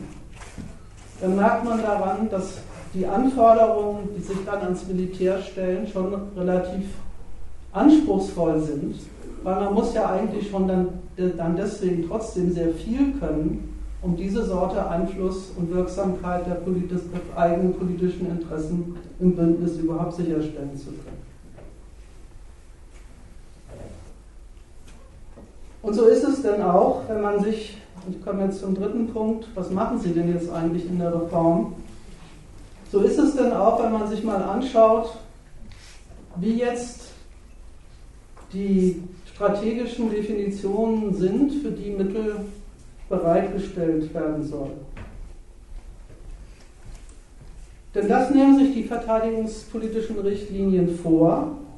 Sie wollen die politisch-strategische Zielvorgabe, die ich eben zitiert habe, Fähigkeiten für eine gemeinsame Aufgabe, Aufgabenwahrnehmung bereitstellen, damit die anderen auf Deutschland hören und sie nicht umgekehrt denen hinterherlaufen müssen. Was brauchen wir dafür an Gerät und Personal? Das hat eine realistische Seite und die realistische Seite ist, dass die deutsche Politik dabei daran Maß nimmt, was das deutsche Militär bereits ist und kann. Das ist ja nun auch nicht nichts.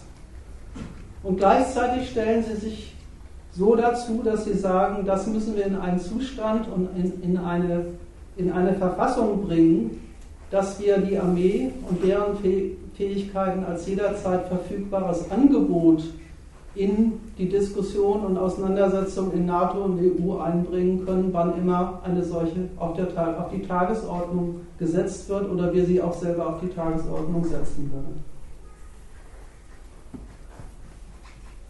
Das hört sich dann so an. Zur Bündnisverteidigung ist ein streitkräftegemeinsames Kräftedispositiv bereitzustellen. Für die EU braucht man dasselbe. Drittens braucht man Mittel zur internationalen Konfliktverhütung und Krisenbewältigung. Das ist offenbar, taucht das eigene Punkt auch nicht dasselbe, wie was braucht man fürs Bündnis. Dann braucht man nochmal Mittel zur VN, also zur UNO-Friedenssicherung im Rahmen des UN Standby Arrangement System. Dann braucht man Mittel zur Rettung, Evakuierung und Geiselbefreiung im Ausland im Rahmen nationaler Krisenvorsorge. Dann muss man den deutschen Luftraum effektiv überwachen und, sichern können. Und außerdem gibt es dann noch als Letzt- und Restposten den Heimatschutz. Das alles listet, listen die Richtlinien nacheinander auf und leiten daraus einen Bedarf ab, der nicht sehr knapp bemessen ist. Immerhin gehen die verteidigungspolitischen Richtlinien davon aus, dass Deutschland im Prinzip an der Lage sein muss, zeitgleich 20.000 Soldaten in mehreren Einsätzen gleichzeitig bereitzustellen. Was das dann insgesamt an Personal bedeutet, was sie tatsächlich dafür brauchen, das sollen die Verteidigungspolitiker ausrechnen, das weiß ich nicht. Interessant an dieser, an, interessant an dieser Auflistung fand ich was anderes.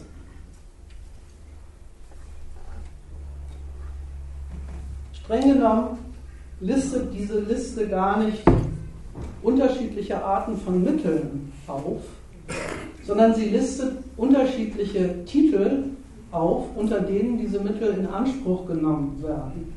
Sie listet also gar nicht militärische Anforderungen auf, sondern sie listet die Szenarien, die Konkurrenzszenarien auf, unter denen Deutschland diese Mittel einbringen können will. Also erstens in der NATO, zweitens konkurrierend oder auch nicht konkurrierend dazu in der EU und drittens eben auch noch dann, wenn die UNO irgendwelche Kriegsansätze plant oder beschließt und man an denen auch ganz getrennt und unabhängig von anderen Bündnispartnern daran teilnehmen können will.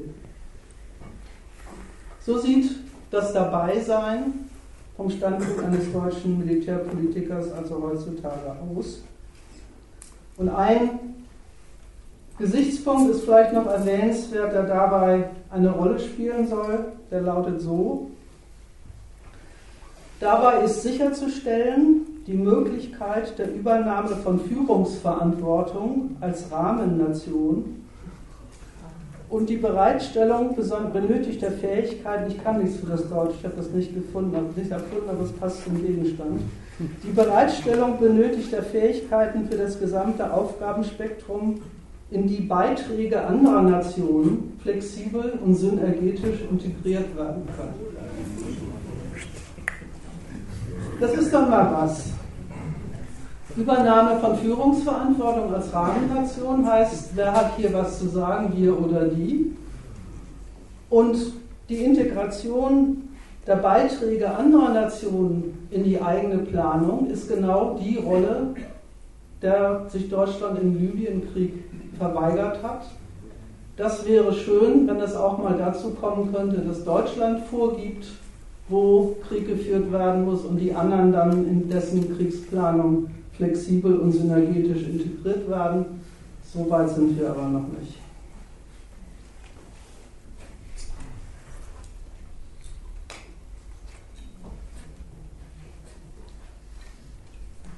Über den Zynismus, mit dem hier über Kriegsansätze geredet wird, will ich mal nichts weiter sagen. Eins ist allerdings schon auffällig an dieser Art über Krieg und Frieden, über Gewalteinsätze, über Zerstörung von Land und Leuten anderswo auf der Welt zu reden. Interessieren tut an dieser ganzen Aktivität, die offenbar so dringend nötig ist, dass Krieg heutzutage so etwas wie ein kollektiver Entscheidungsprozess ist. Und das heißt ja, eine nationale Existenzfrage, wie es noch der Krieg als Weltkrieg damals war, ist er nicht. Außer für diejenigen, die davon betroffen sind, wie Libyen und Afghanistan, aber von denen ist ja hier nicht die Rede. Mitmachen ist kein Übergang, zu dem man unbedingt in jedem Fall genötigt wäre, wegen eines nationalen Interesses, sondern eine frei entscheidbare Handlungsoption, das unterstellt offenbar, dass die Gegner, die man da ins Auge fasst, solche sind, gegen die man sowieso alle Mittel in der Hand hat, sodass die Frage, kriegt man sie auch anders klein oder muss man unbedingt mit Militär zuschlagen, eine, wie der Verteidigungsminister so schön sagt, Handlungsoption ist. Man sieht sich keinen gleichwertigen Feinden gegenüber, sondern nur unbotmäßigen Unterchargen, aber davon gibt es jede Menge und auf die muss man aufpassen. Das ist natürlich nicht, deswegen will ich nochmal zurückkommen auf den, auf den Hinweis von vorhin, das ist natürlich nicht die Wahrheit der Weltlage. Es ist überhaupt nicht die Wahrheit der Weltlage, weil es nämlich in der Tat so tut, als ob die Kriege, die die NATO oder auch einige ihrer Mächte führen, Angelegenheiten wären, die die Nicht-NATO-Großmächte, China und Russland, überhaupt nichts angingen und die auch gar nicht interessieren würden, als ob die sich selbstverständlich auf den Standpunkt stellen, würden, das ist deren Sache, wenn sie da sich zu einem Krieg entschieden haben und wir haben damit nichts zu tun. Man kann, aber das wäre wie gesagt ein Übergang eigentlich auf ein anderes Thema, das man sich vielleicht für einen Abend der, im nächsten Jahr mal vorbehalten sollte. Man kann an den Reaktionen sowohl, der Sowjet, sowohl Russlands als auch Chinas auf den Libyenkrieg aber sehr gut erkennen, dass das natürlich nicht so ist, dass diese Nationen sich nicht genauso von Krieg, Kriegen der NATO betroffen sehen würden wie umgekehrt, sodass die Deutschen schon sehr anspruchsvoll für sich in Anspruch nehmen, solche Kriege mit entscheiden zu wollen und offenbar auch sehr risikobereit sind, was die Frage angeht, wem tritt man dabei eigentlich alles an die Füße und wie, welche Konsequenzen haben solche Kriege für das Kräfteverhältnis auf der Welt und für den, die Konkurrenz der Mächte insgesamt auf der Welt. Aber wie gesagt, diese ganze Frage erwähne ich jetzt hier nur, damit, damit man nicht denkt, das sei die Wahrheit über die tatsächliche Weltlage. Das ist die Art und Weise, wie Deutschland sie sieht und wie sie meinen, wie sie ihn eher realisieren können und was sie sich dann dafür vornehmen.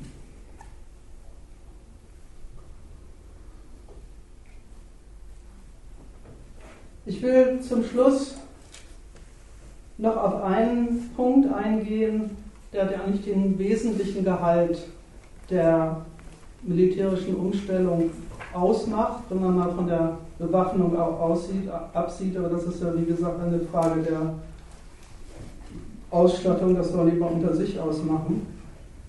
Die entscheidende Umstellung, die tatsächlich die Art und Weise des Kriegführens betrifft, ist ja die Umstellung der wehrpflichtigen Armee in eine sogenannte Berufsarmee.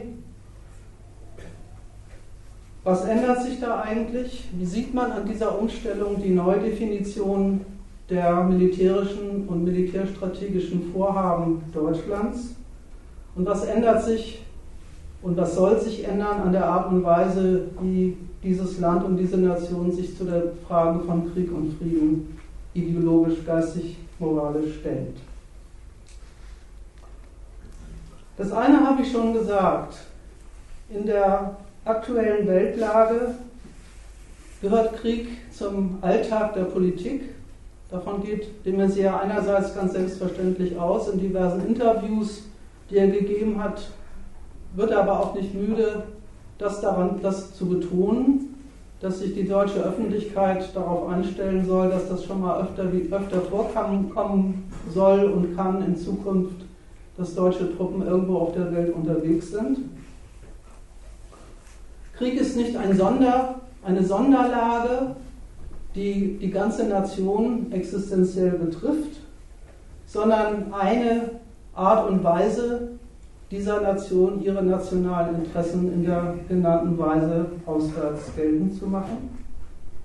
Und dazu passt Wehrpflicht aus zwei Gründen nicht. Das, der erste Grund, warum es nicht passt, ist ganz schlicht ein, ein technischer für einen solchen Bedarf an einer allzeit einsatzbaren Truppe ist es unpassend und unpraktisch, die Leute als Reserve immer aus ihren zivilen Berufen rausholen zu müssen, wenn sie gerade fürs Militär gebraucht werden. Die Trennung zwischen dem Fortgang des zivilen Lebens und der nationalen Kriegführung findet deswegen genauso statt. dass man für die eine nationale Aufgabe die eine Abteilung Angestellte hat und für den Rest des zivilen Lebens die andere. Und beide greifen eben in der Weise ineinander, wie die verteidigungspolitischen Richtlinien es so schön benennen. Auch die neue Truppe dient natürlich dem Interesse des Volkes und dem Wohlstand der Nation, in der Weise eben, dass sie dafür sorgt, dass deutsche Interessen überall auf der Welt gesichert bleiben. Und der zweite Grund betrifft die moralische Ausstattung, die man braucht, um sich diesen seltsamen Beruf zuzulegen. Das trauen sie aus gutem Grund Wehrpflichtigen so nicht zu. Und deswegen noch ein paar Überlegungen zu dieser geistig-moralischen Ausstattung, die da gefordert ist. Wehrpflicht ist ja eine eigentümliche, eine eigentümliche Stellung eines Staates zu seinem Volk. Da stellt der Staat sich auf den Standpunkt, jeder oder im Prinzip jedenfalls jeder männliche Jugendliche hat eine Pflicht zu erfüllen gegenüber dem Staat, in dem er lebt, und zwar eine, die er sich nicht aussuchen kann, wo es anders als in der freien Konkurrenz nicht auf seine Zustimmung ankommt, sondern wo das Prinzip von Befehl und Gehorsam liegt. Ein Dienst, der ausdrücklich als Unterbrechung und als Ausnahmezustand gegenüber der üblichen Erziehung zum Konkurrenzobjekt eingerichtet ist. Da gilt nicht die Rücksichtnahme und die Achtung der Interessen und des Lebens anderer, sondern ganz im Gegenteil. Da hat man zu lernen, dass für den Staat nicht im Privatinteresse, aber eben als Handlanger der Gewalt, der man unterworfen ist, wildfremde Leute umzubringen hat. Und da wird nicht mit Bitte und Danke gehandhabt, da hat man keine freie Wahl. Und das ist auch sehr konsequent, weil das, was man da zu tun hat, ist, sich auf Befehl, selber auf Befehl in Lebensgefahr zu bringen und keine übertriebene Rücksichtnahme und Mitleid mit dem Gegner gelten zu lassen. So wird der Normalbürger in der Wehrpflicht mitten im Frieden mit dem unbedingten Standpunkt staatlicher Existenzsicherung bekannt gemacht, dass die das Erste ist, das zählt und er selbst dafür ein Instrument ist. Und da ist überhaupt nicht die Frage, wer wem dient, ob das der Staat dem Volk oder umgekehrt, da ist der Dienst sehr eindeutig und einschlägig in eine Richtung definiert. Und deswegen sind bei einem solchen Dienst Drill und Verrohung auch keine Ausrutscher, sondern notwendige Bestandteile der Sorte Moral, die man sich zulegen muss, wenn man diesen Dienst an der Nation erfüllen soll. Das Ganze als Berufsarmee, allein die Wortverbindung ist ja schon merkwürdig.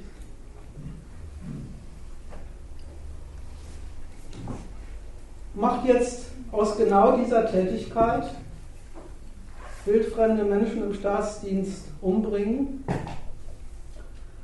eine Spezialtätigkeit, für die ein Teil der Leute angeworben wird und da herrscht gar kein großer Zweifel, wozu die da sind. Und entsprechend ist dann diese Truppe auch eingerichtet und aufgestellt. Und entsprechend wird sie dann auch moralisch bearbeitet und erzogen.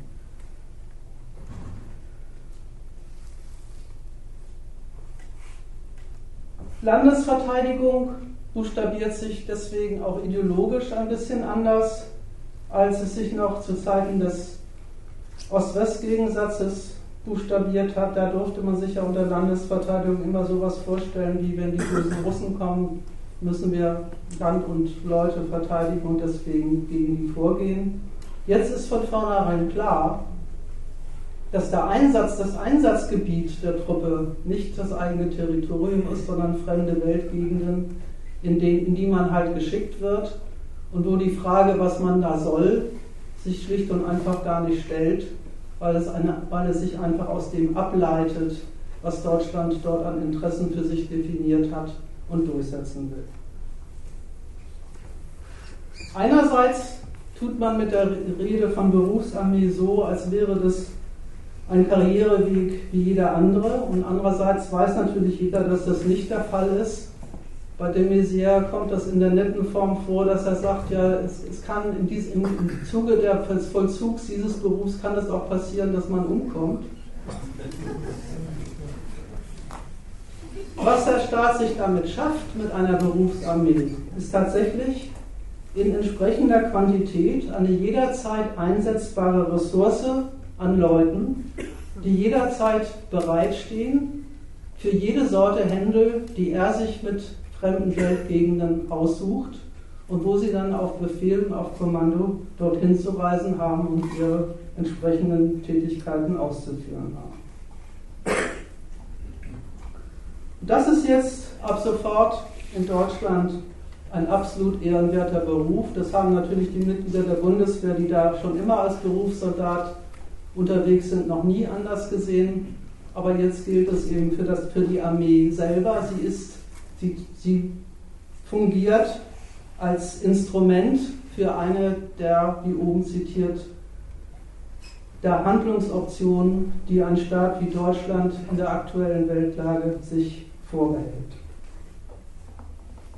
Und weil das so ist und weil das Kriegführen zum ganz normalen und von allen Seiten akzeptierten und gebilligten Vorgehen Deutschlands gegen alle in Zukunft zählt und zählen soll, die sich aus irgendeinem Grund die Feindschaft dieses Landes zuziehen. Deswegen muss eben auch, wie am Anfang zitiert, der geistige Standpunkt zum Krieg führen in der Nation sich ein bisschen ändern. Dabei interessiert es die Politik übrigens nicht so fürchterlich, wie weit verbreitet eigentlich diese Vorstellungen sind, wonach Krieg führen zu Deutschland eigentlich gar nicht passt. Immerhin haben sie ja selber beim Afghanistan-Feldzug noch die Fiktion in die Welt gesetzt, sie wären aus einem ganz anderen Grund da als die Amis und haben ja diese Fiktion erst nach und nach selber aus dem Verkehr gezogen. Ärgerlich finden sie es aber nach wie vor, wenn es eine Partei wie die Linkspartei in, im Parlament gibt, die immer noch bei deutschen Kriegseinsätzen die Finger hebt und sagt, das passt doch eigentlich gar nicht zu uns und wir dürfen das doch nicht. Das möchten sie gerne als Bestandteil der deutschen Nationalideologie aus der Welt schaffen und dazu hauen dann eben auf solche Aktivitäten, wie ich sie eingangs bezogen auf diese sogenannte Zivilklausel zitiert habe. Und in diesem Sinne ist es auch gemeint, wenn die verteidigungspolitischen Richtlinien, die befassen sich am Ende, am Ende mit der Frage, wie schafft man als Politik für die Umstellung der Bundeswehr im Volk Unterstützung, so ernst nehmen Sie Ihren Auftrag dann schon, dass es Ihnen nicht reicht, dass Sie es einfach beschließen, sondern schon auch noch wollen, dass das Volk dann auch dafür ist, was Ihnen, Ihnen da vorgesetzt wird. Es gibt den Beschluss, dass die Bundeswehr sich in der Öffentlichkeit mehr präsentieren muss, mehr auch in die Schulen gehen und darstellen, was das für eine ehrenwerte Tätigkeit ist, die sie sich da vornimmt und darüber auch äh, Leute zu rekrutieren, die diesen Beruf diesen schönen Beruf ergreifen. Und so behaupten die verteidigungspolitischen Richtlinien, dass es natürlich überhaupt nicht so ist, dass das alte Leitbild des Staatsbürgers in Uniform mit der Neuaufstellung der Armee verschwunden wäre. Das ist nicht ganz unwitzig, weil sie nämlich dieser Floskel so ungefähr exakt die entgegengesetzte Bedeutung verleihen gegenüber dem, was sie früher hatte.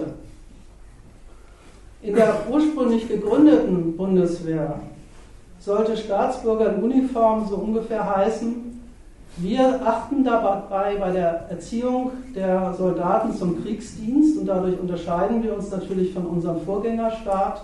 Wir achten dabei, dass sie bei aller Einstellung auf die nötigen Tätigkeiten, die man im Krieg so vollzieht, nicht die Moral des Staatsbürgers verloren geht, dass da kein Gegensatz auftaucht zwischen dem anerzogenen zivilen Moralismus und der Tätigkeit des Kriegführens. Und deswegen machen wir politische Bildung mit den Soldaten und sorgen dafür, dass sie immer wissen, wofür sie, wofür sie stehen. Heutzutage heißt Staatsbürgeruniform nicht, den Soldaten muss was beigebracht werden, sondern heutzutage heißt Staatsbürgeruniform, Leute kapiert, das sind nicht irgendwelche Auswüchse und Killer, die da unterwegs sind, sondern es sind Leute wie du und ich. Und das formulieren die verteidigungspolitischen Richtlinien so, wie man das, was, was dazu im Volk für einen Geist notwendig ist. Zitat. Die Bundeswehr kann ihren Auftrag dann am besten erfüllen, wenn sich ihre Angehörigen auf die Anerkennung ihres Dienstes durch das ganze Volk stützen können. Die Bundeswehr wird den kontinuierlichen Austausch mit der Gesellschaft pflegen, ein breites sicherheitspolitisches Verständnis fördern und Präsenz im öffentlichen Raum sicherstellen.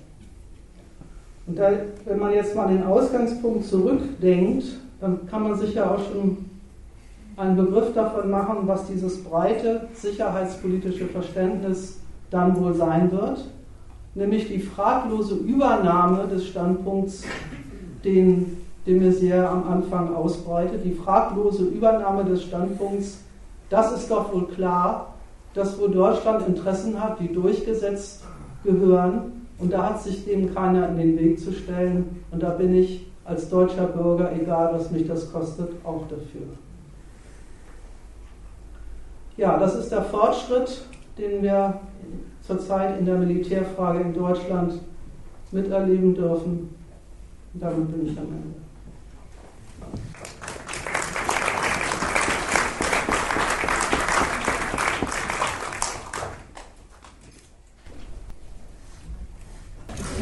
nochmal die Mühe machen, die Abschaffung des Zivildienstes in dieser Reform einzusortieren.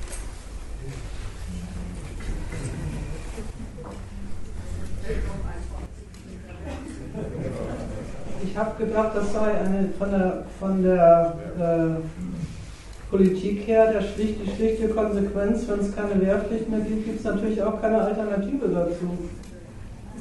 Die, der, der, Zivildienst ist ja überhaupt nur eingeführt worden, ja nicht um irgendwelchen armen Leuten irgendwelche Hilfen zu, zu, äh, zukommen zu lassen, sondern es ist überhaupt nur eingeführt worden, weil man, äh, weil es einen so einen schönen Begriff wie Wehrgerechtigkeit gibt und man den Leuten, denen man das erlaubt hat, äh, nicht, äh, weil sie aus moralischen Gründen unfähig sind, äh, auf andere Leute loszugehen, erlaubt hat, nicht am Kriegsdienst teilzunehmen, damit klargemacht hat, damit sind sie dem, der Pflicht der Nation zu dienen überhaupt nicht entbunden, sondern haben in anderer Weise zu demonstrieren, dass sie ein, ein Mensch sind, der sich ganz den Bedürfnissen der, der nationalen äh, ähm, Organisation des Lebens unter, zu, unterzuordnen bereit sind. Deswegen gibt es den Zivildienst überhaupt nur.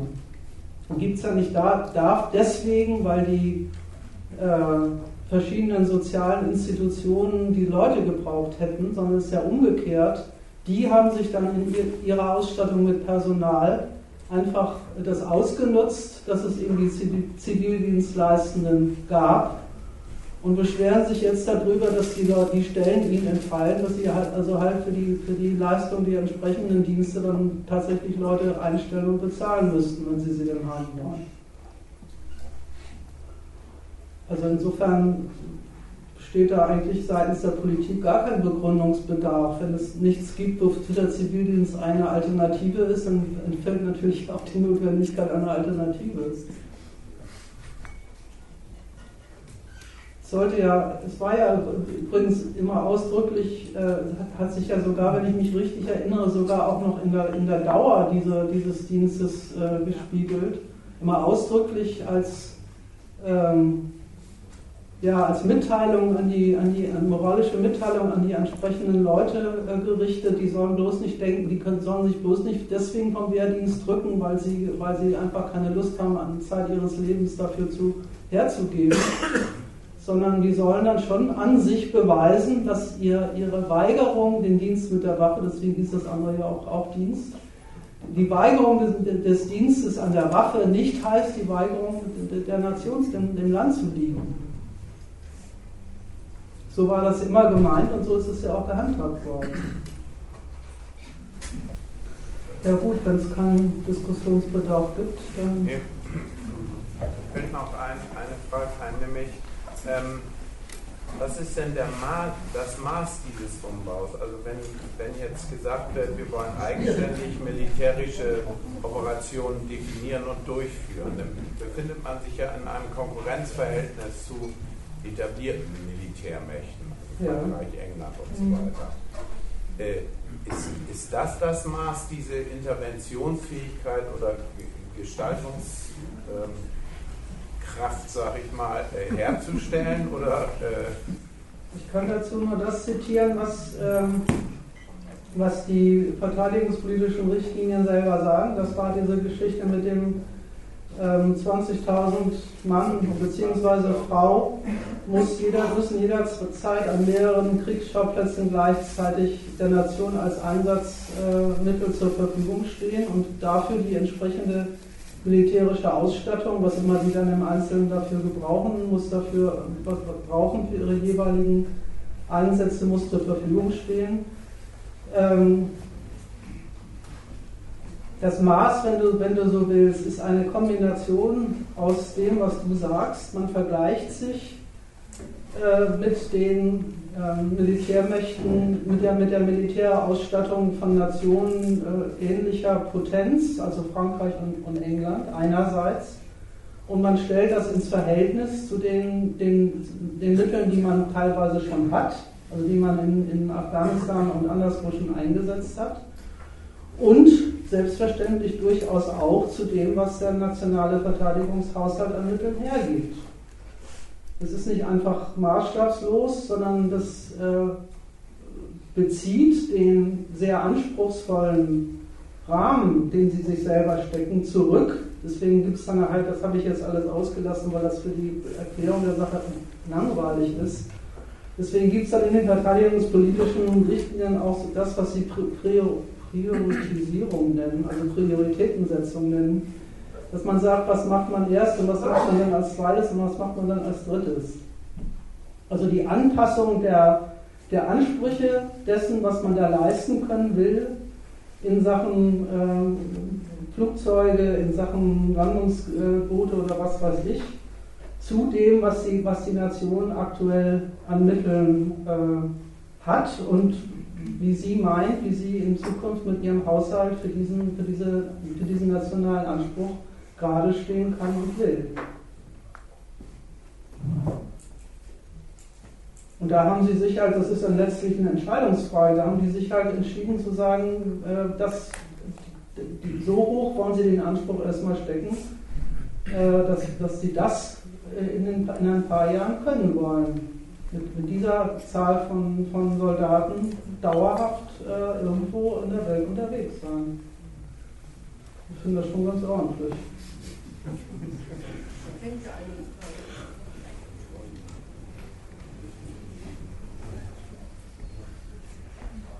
Es gibt noch einen netten Passus in, dem, in den verteidigungspolitischen Richtlinien, der geht an die Adresse der Rüstungsindustrie. Äh, da schreiben Sie nämlich ins Stammbuch, dass sie sich darauf einzustellen hätte, dass das Militärgerät, was sie bereitstellt, auch äh, in Zukunft auch öfter mal tatsächlich gebraucht wird, also benutzt wird sodass sie sich mehr darauf ausrichten sollen, äh, zeitnah äh, Nachschub zu liefern, als immer ganz lange an ganz wunderschönen Waffen zu sitzen, die dann äh, im Zweifelsfall nicht zur richtigen Zeit fertig sind.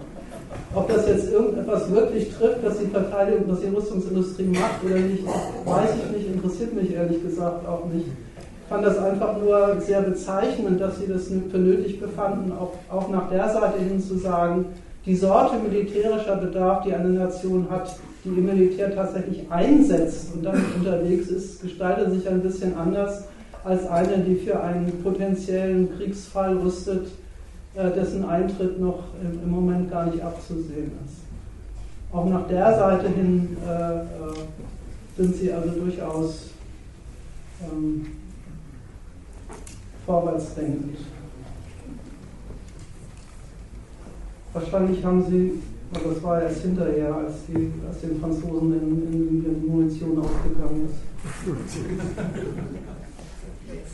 Ja, aber die haben Lehren aus Afghanistan.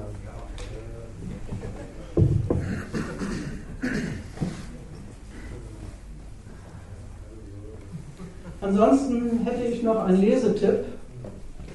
Die Ausführungen, die ich gemacht habe, in aller Kürze zu dem Verhältnis von äh, Geschäft und Gewalt im Imperialismus, die finden sich in einem sehr schönen Artikel des Gegenstandpunkts unter der Überschrift Imperialismus heute. In dem Heft 306 ist das, glaube ich, das gibt es hier vorne auch käuflich zu erwerben.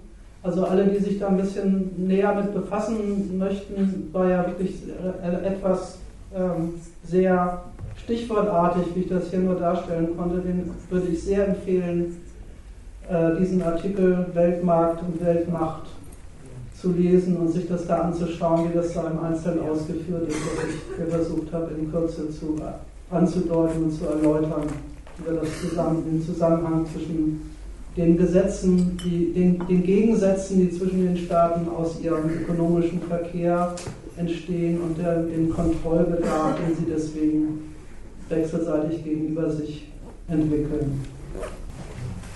Mir ist, mir ist äh, neulich noch untergekommen, dass die GEW in Bremen eine Kampagne gemacht hat ähm, zur Militarisierung der Schulen, also eben diesen Offiziersbesuchen und dieses ganze Zeug, das in der letzten Zeit so viel geworden ist die finde ich ein Beispiel dafür ist, wie man es eher nicht machen sollte. Die trägt die Überschrift, äh, die Schule der Nation ist die Schule. Das hat doch bisher noch niemand bestritten. Der Inhalt der, der Petition geht darauf, dass äh, zur Vorbereitung äh, junger Menschen darauf, sich für Deutschen, die Gesellschaft nützlich zu machen, im zivilen Leben doch nicht die militärische Disziplin und das Sterben für Deutschland lernen, sondern eben das Leben und Arbeiten für Deutschland lernen, den Platz an der Schule haben. Ich mhm. glaube, das ist kein empfehlenswertes Argument. Das ist wohl wahr, ja. Im Übrigen ähm, war ja ein bisschen auch der, der Impetus meiner Ausführungen zu sagen, das eine ist ohne das andere nicht zu haben.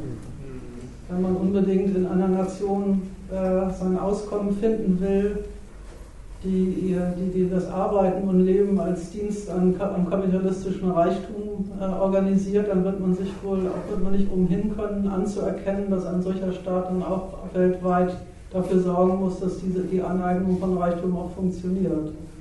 Eine geht ohne das andere nicht.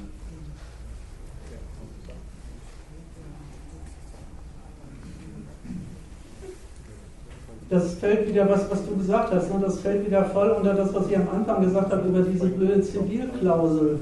Mhm. Wir machen so eine, eine kleine äh, friedliche Insel inmitten der, der äh, äh, kriegerischen Welt und sorgen so für ein reines Gewissen. Wir haben nichts damit zu tun. Erstens ist es total fiktiv und zweitens ist es auch so affirmativ, weil es ja die, die ganze Welt des Kommerzes und des Geschäfts und des, des äh, Kapital oder der, Forschung dafür prinzipiell freispricht und sagt, schlimm wird sie überhaupt erst und, und menschenfeindlich wird sie überhaupt erst dann, wenn sie dafür genutzt wird, um äh, Bomben zu basteln und, und AWACS zu bauen.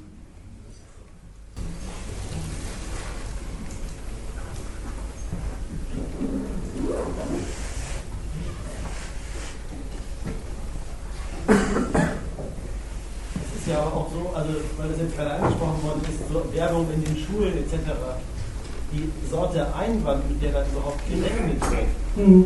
die, die spielt sich halt im Allgemeinen doch auch gar nicht auf dem Feld ab, dass da äh, gegen, also dass man das ja mit Gegnern von Militarisierung zu tun hätte, sondern vielmehr mit der anderen, anderen Sinn von Berufsarmee, das als einen attraktiven Beruf den, der Menschheit und denjenigen, die sich dafür äh, bereit finden sollen, vorzustellen.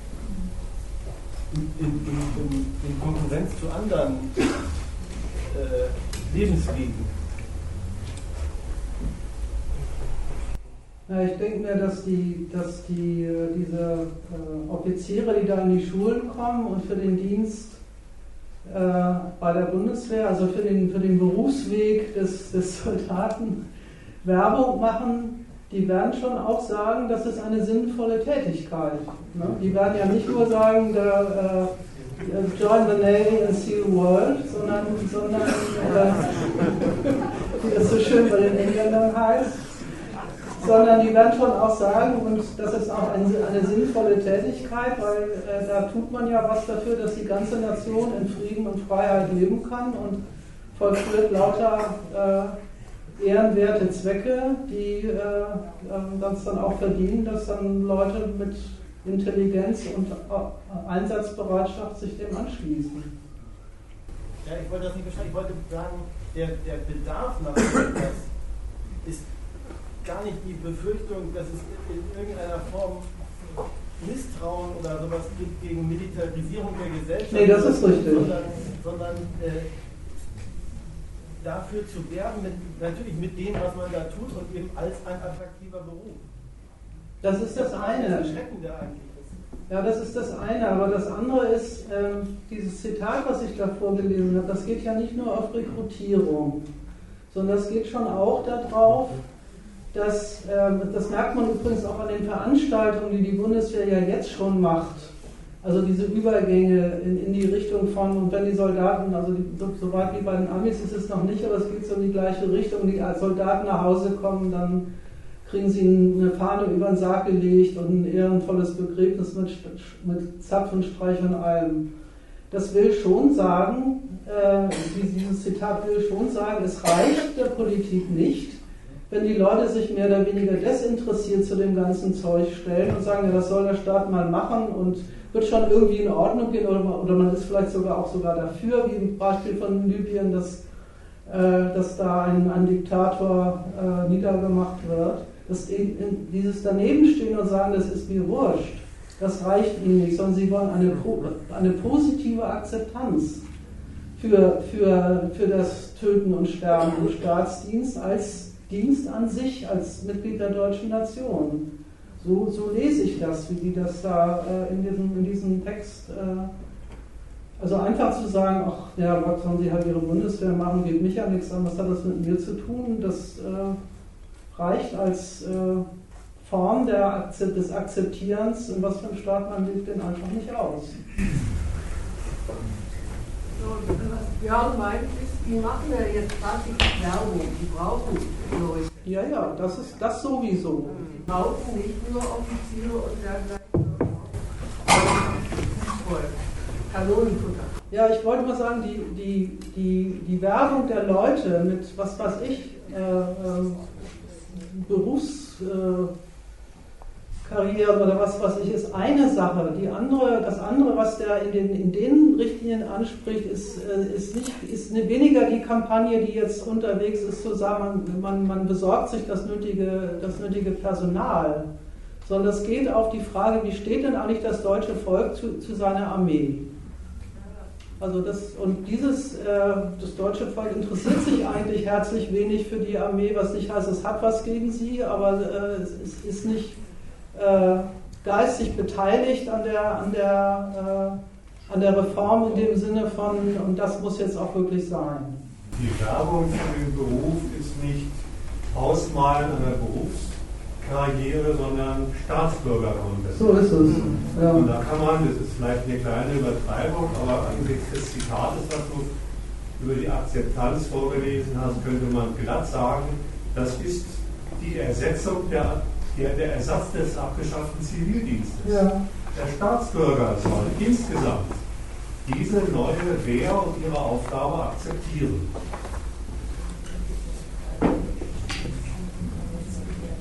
Oder? Aber es stimmt trotzdem, dass die, das wird erzählt, offensichtlich schlicht und einfach als eine schicke Berufskarriere äh, angeboten wird und die auch äh, in Anbetracht der Schwierigkeiten, die Leute äh, haben in der Schule und sonst was alles, als eine günstige Sache und es ist für alles gesorgt und so weiter. Weiterbildung. Kommt es tagsüber daher. Ziemlich undramatisch.